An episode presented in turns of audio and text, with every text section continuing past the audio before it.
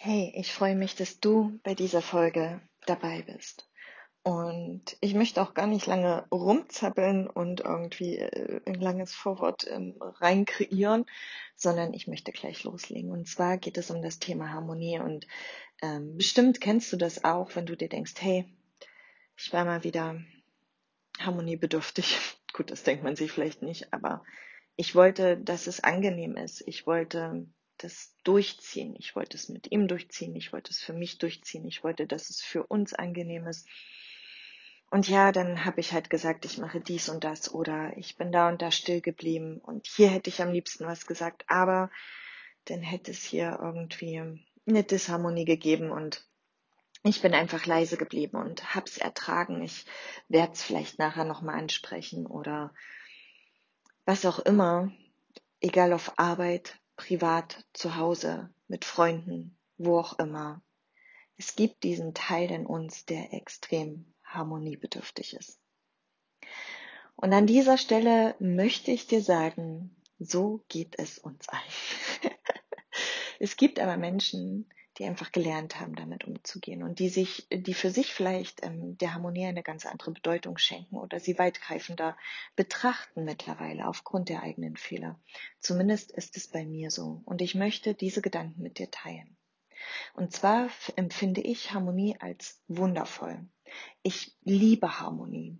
Ich mag es, wenn es warm riecht, wenn es gut, äh, wenn es warm ist, wenn es gut riecht, wenn sich alle miteinander verstehen, wenn das Umfeld toll ist, wenn die Situation toll ist und ja, wenn, wenn einfach dieses Gefühl von ich kann loslassen, ich fühle mich äh, wohl da ist. Ich kann sein. Und da sind wir auch beim Knackpunkt. Wir verbinden Harmonie ganz oft mit, es ist ruhig, ich kann sein, ich kann entspannen. Harmonie ist aber nicht dazu da, um das Ego zu befriedigen. Denn Harmonie bedarf genauso wie alles andere immer die Betrachtung aller Seiten der Medaille. Je nachdem, wie viele Personen beteiligt sind, sind es mal mehr und mal weniger Seiten. Ähm, ja, ich wüsste jetzt auch nicht, wie ich das aufmalen sollte.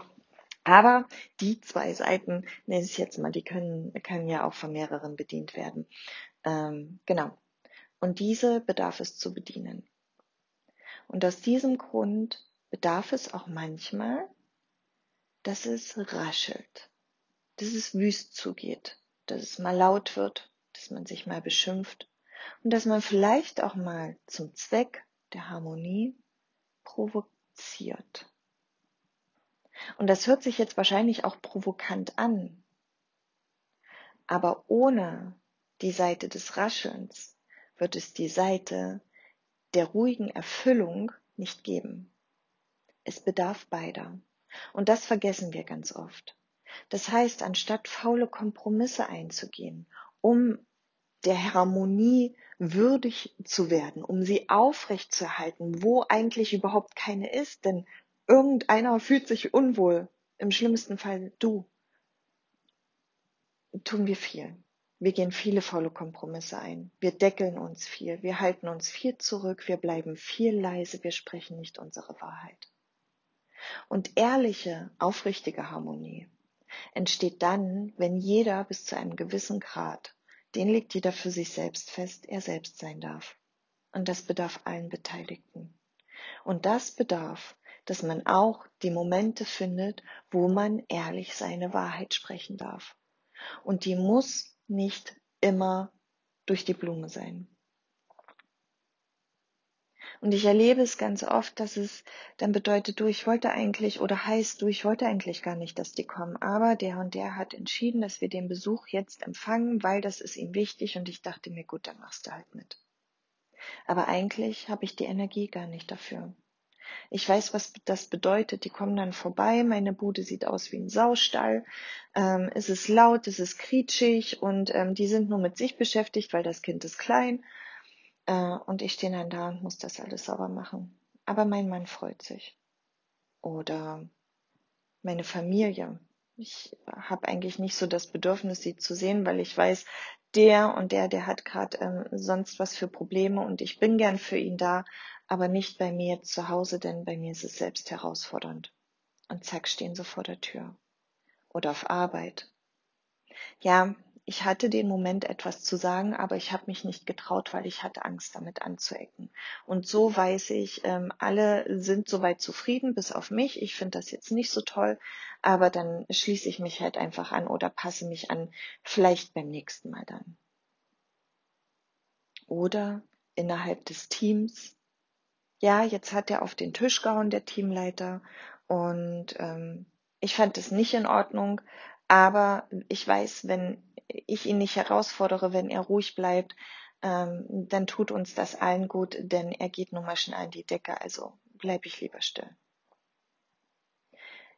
Es sind so unfassbar viele Dinge, wo wir auch denken, ach, banale Sache, komm, das kann ich mal kurz über mich ergehen lassen.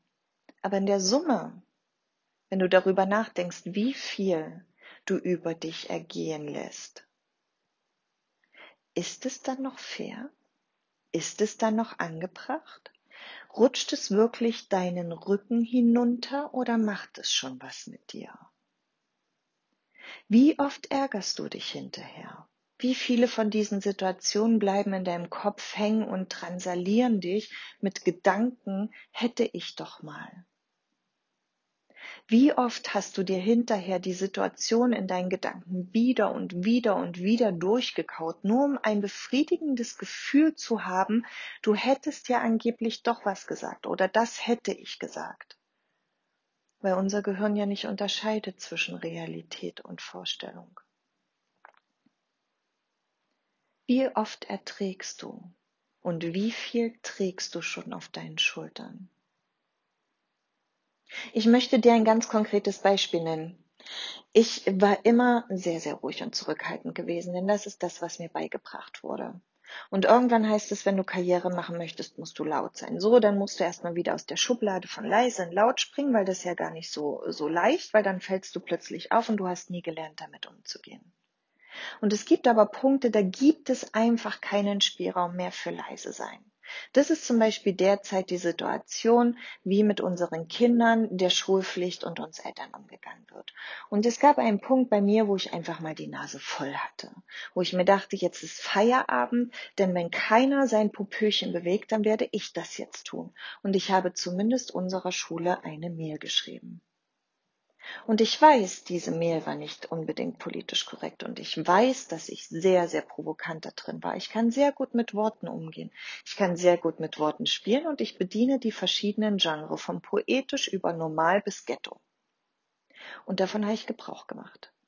Und ja, ich wusste, der ein oder andere wird sich provoziert fühlen. Und am nächsten Tag, nachdem ich das nämlich schon mal freundlicherweise probierte und instant eine Mail bekam von nee, ist einfach nicht, funktioniert so nicht, hatte ich einen Anruf der Klassenlehrerin aufgebracht. Diesen Anruf und dieses Telefonat, was wirklich gut und produktiv war, hätte ich ohne diese provokante Art nicht bekommen.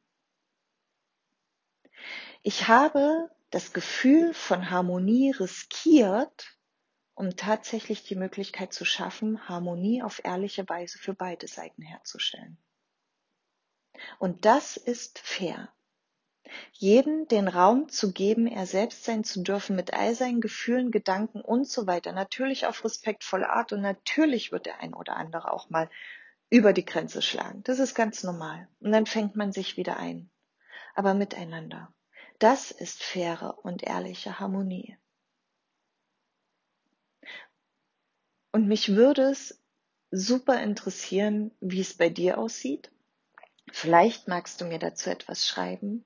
Ansonsten möchte ich mit diesen Gedanken, möchte ich dich mit diesen Gedanken, mit diesen Impulsen, ja, in den Tag entlassen und hoffe, dass sie dir, wenn du wirklich ein Thema mit dem Thema Harmonie hast, dass sie dir etwas weiterhelfen. Vielleicht auch anderen, die du kennst. Denn momentan in der jetzigen Situation gibt es nichts Wichtigeres als den Zusammenhalt zwischen uns und eine Ebene der Harmonie zu finden, wo wir trotzdem noch alle aneinander wachsen und uns gleichzeitig ausruhen können. Und das können wir nicht indem wir uns gegenseitig aufopfern, untergraben, deckeln lassen, hinten anstellen, zurückstecken, faule Kompromisse eingehen oder sonstiges. Denn das, was sich hinten ran anstaut, kann später ganz, ganz viel kaputt machen, wenn die Bombe platzt.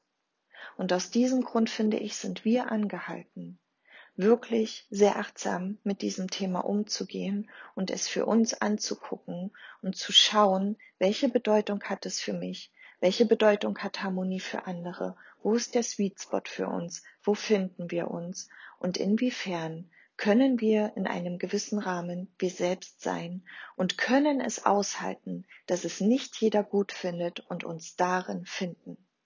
Das ist für mich persönlich faire und ehrliche Harmonie und das ist herausfordernd, ohne Frage. Aber das ist fair für alle und jetzt mehr denn je gefragt. Ich wünsche dir noch einen ganz, ganz wundervollen Tag.